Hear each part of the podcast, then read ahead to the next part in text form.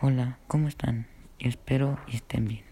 Hoy veremos el cuento El, el distinguido extranjero de Robert Louis Stevenson. Este cuento trata de un extranjero que no conocía el mundo exterior. Así, así que una persona lo ayudó a comprender las cosas. Él no entendía nada.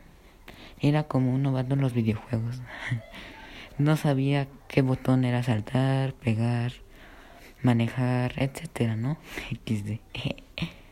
y el filósofo le explicaba el significado de las cosas.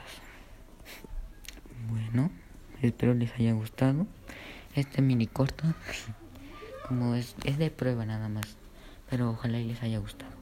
Y gracias.